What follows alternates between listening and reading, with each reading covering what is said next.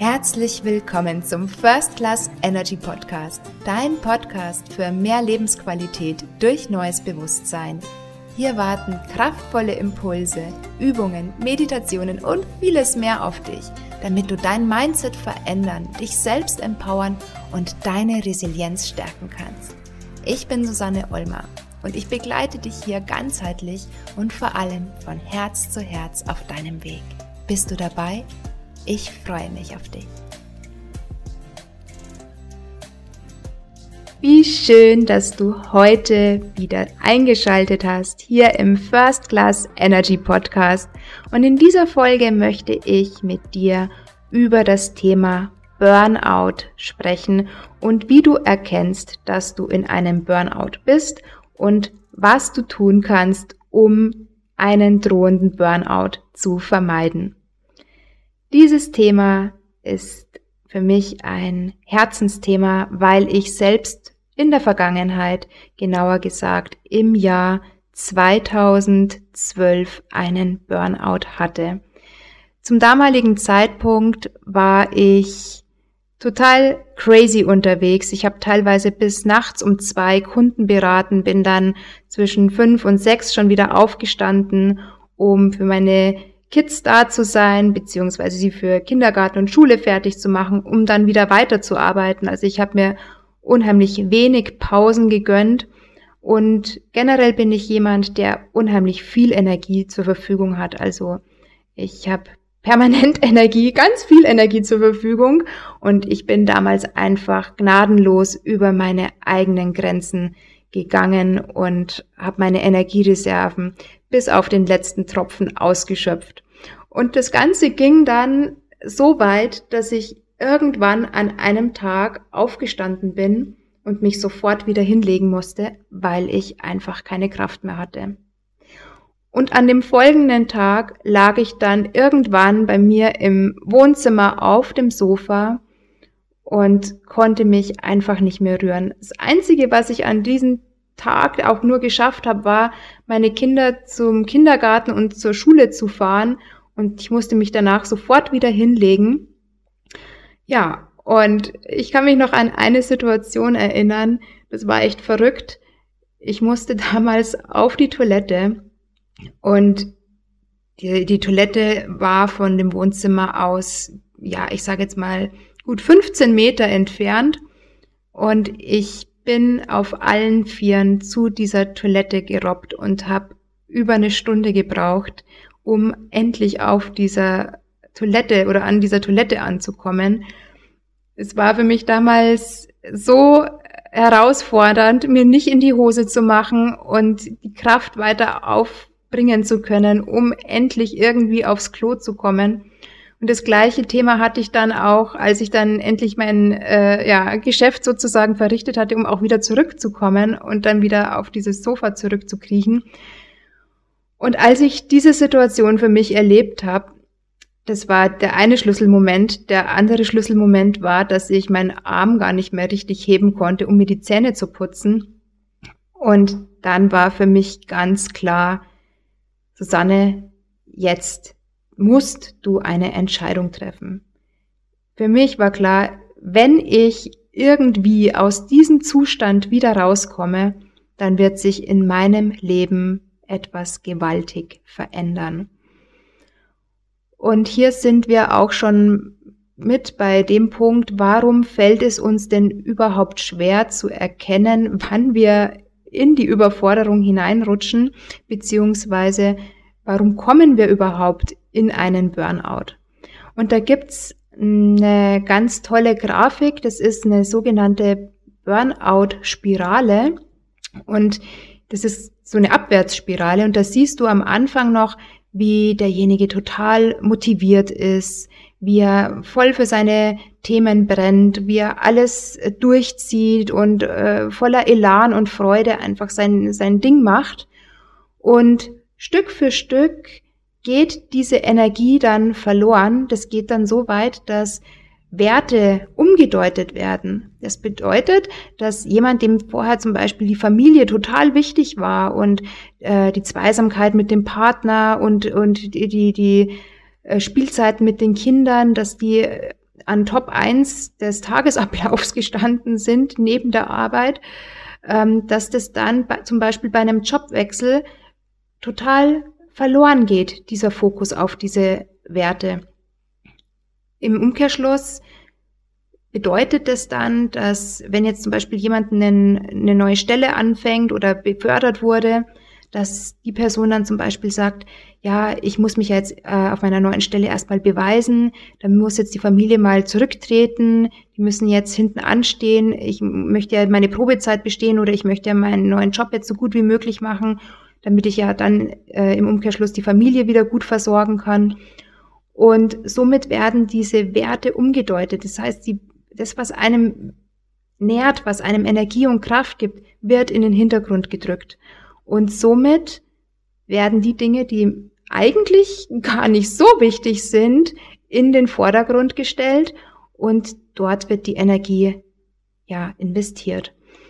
Und irgendwann kommt es dann so weit, dass durch diese Umdeutung irgendwann eine Unzufriedenheit kommt, dass man merkt, man kommt in so eine Sinnlosigkeit, weil die eigene Energie nur noch dorthin fließt, wo man sie im Endeffekt gar nicht haben möchte. Es äh, folglich kommt es dann auch dazu, dass Freunde nicht mehr besucht werden, dass die Hobbys vernachlässigt werden, dass man sich selber vernachlässigt, dass man für sich auch keine Zeit mehr hat, dass das Interesse schwindet an den wichtigen Dingen, die äh, ja sonst im, im Alltag einfach gemacht werden sollten, damit es einem gut geht. Und dieser Mensch verliert immer mehr und mehr den Bezug zu seinem Lebenssinn und zu dem, was ihm wirklich gut tut. Und dann gibt's so einen magischen Punkt.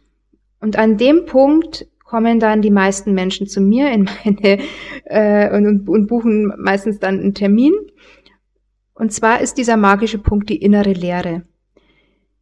Irgendwann merkt derjenige, hey, was mache ich hier eigentlich? Ich fühle in mir irgendwie nichts mehr. Es macht mir nichts richtig Spaß. Der Job geht mir total auf den Zeiger. Ich weiß überhaupt nicht mehr, für was ich hier überhaupt äh, aufstehe. Das äh, ist alles irgendwie nur noch äh, Arbeit, immer der gleiche Ablauf, Aufstehen, Arbeit, irgendwie heimkommen, dann doch noch irgendwie für die Familie zu funktionieren. Und dieser Kreislauf wiederholt sich und wiederholt sich und irgendwann kommt diese innere Leere. Und das, dieser magische Punkt ist meines Erachtens auch mit der gefährlichste Punkt, weil wenn dieser Mensch sich zum einen keine Unterstützung und Hilfe holt, auf der anderen Seite auch nicht beginnt, sich zu reflektieren und neu zu justieren, kann es sein, dass dieser Mensch nicht nur in einen Burnout, sondern schlimmstenfalls auch mit in eine Depression rutscht. All dies erlebe ich in, äh, meinem, äh, in meinen Coachings, in meinen Beratungen. Und ich stelle mir immer wieder die Frage, warum muss man immer so lange abwarten, bis es fast zu spät ist. Aber ja, leider äh, passiert es ja dann doch relativ häufig. Und ich hoffe, falls du jetzt gerade äh, zuhörst und in einer Situation bist, wo du merkst, oh, mir geht gerade der Saft aus, ich befinde mich in der Überforderung, dass du so schlau bist und rechtzeitig den Stecker für dich ziehst. Und was kannst du jetzt tun, um dein Stresslevel zu erkennen beziehungsweise das auch zu reduzieren. Also als erstes ist es wichtig, dir klar zu machen, was dir in deinem Leben wirklich wichtig ist. Also welche Ziele hast du und hast du diese Ziele in den letzten Wochen und Monaten ähm, verfolgt? Warst du da dran oder hast du die einfach irgendwo in einer Lebensecke bei dir zu Hause abgestellt und da verstauben deine Ziele? Das ist die Frage Nummer eins. Also was sind deine Ziele? Was willst du oder wolltest du erreichen? Frage Nummer zwei ist, in welchen Lebensbereich fließt im Moment bei dir die meiste Energie? Wo verschwendest du gerade die meiste Lebensenergie? Und ich sage bewusst verschwende, weil, oder verschwendest, weil durch unseren Alltag werden wir so oft von den Dingen abgelenkt, die uns tatsächlich gut tun. Ein wesentlicher Punkt ist hier unser Handy. Wir werden durch WhatsApps, WhatsApp-Gruppen, Telegram-Gruppen, Social-Media-Kanäle, durch verschiedene E-Mails, die bis spät in die Nacht eintrudeln, von vielen Dingen abgelenkt. Hinzu kommen noch die ganzen Nachrichten und Hiobsbotschaften, die wir seit zwei Jahren hier Corona-bedingt äh, erleben, wo viele jeden Tag sich an neue Regelungen anpassen müssen. Das heißt, diese ganzen Ablenkungen führen dazu, dass wir unsere Energie ablenken, also von unserem wahren Ziel weglenken. Daher, nächster Tipp, versuche, soweit es dir möglich ist, deine Social Media Nutzung zu minimieren. Suche dir ein festes Zeitfenster, wann du online bist und vor allem, was du konsumieren möchtest. Welche Informationen möchte ich zulassen? Mit welchen Informationen möchte ich mein Gehirn und meinen Körper füttern? Wähle für dich ganz gezielt aus, was dir gut tut. Im nächsten Schritt überlegst du dir, was du in, den, in der letzten Zeit vernachlässigt hast. Wann hast du das letzte Mal deine Lieblingshobbys gemacht? Wann warst du das letzte Mal kreativ? Wann hast du das letzte Mal einen ausgedehnten Spaziergang unternommen? Wann hast du dir das letzte Mal Zeit für dich genommen? Wann hast du dich das letzte Mal in die Badewanne gelegt? All solche Dinge kannst du dir hier überlegen. Und der vierte Punkt ist, und da habe ich auch eine Podcast-Folge dafür oder für dich aufgenommen, Überlege dir, was unnötig ist und ziehe Grenzen. Ziehe ganz bewusst Grenzen. Sage Nein. Sage zu Menschen Nein, die dir nicht gut tun. Sage Nein zu Tätigkeiten, die du für andere übernimmst oder übernommen hast aus reiner Gutmütigkeit. Sage Nein zu Situationen, die dich schwächen. Stehe für dich ein und sage Nein. Und der letzte Punkt, den ich dir heute noch mit auf deinen Weg geben möchte, um wieder mehr Kraft zu bekommen, nimm dir Zeit für Ruhe und für Stille.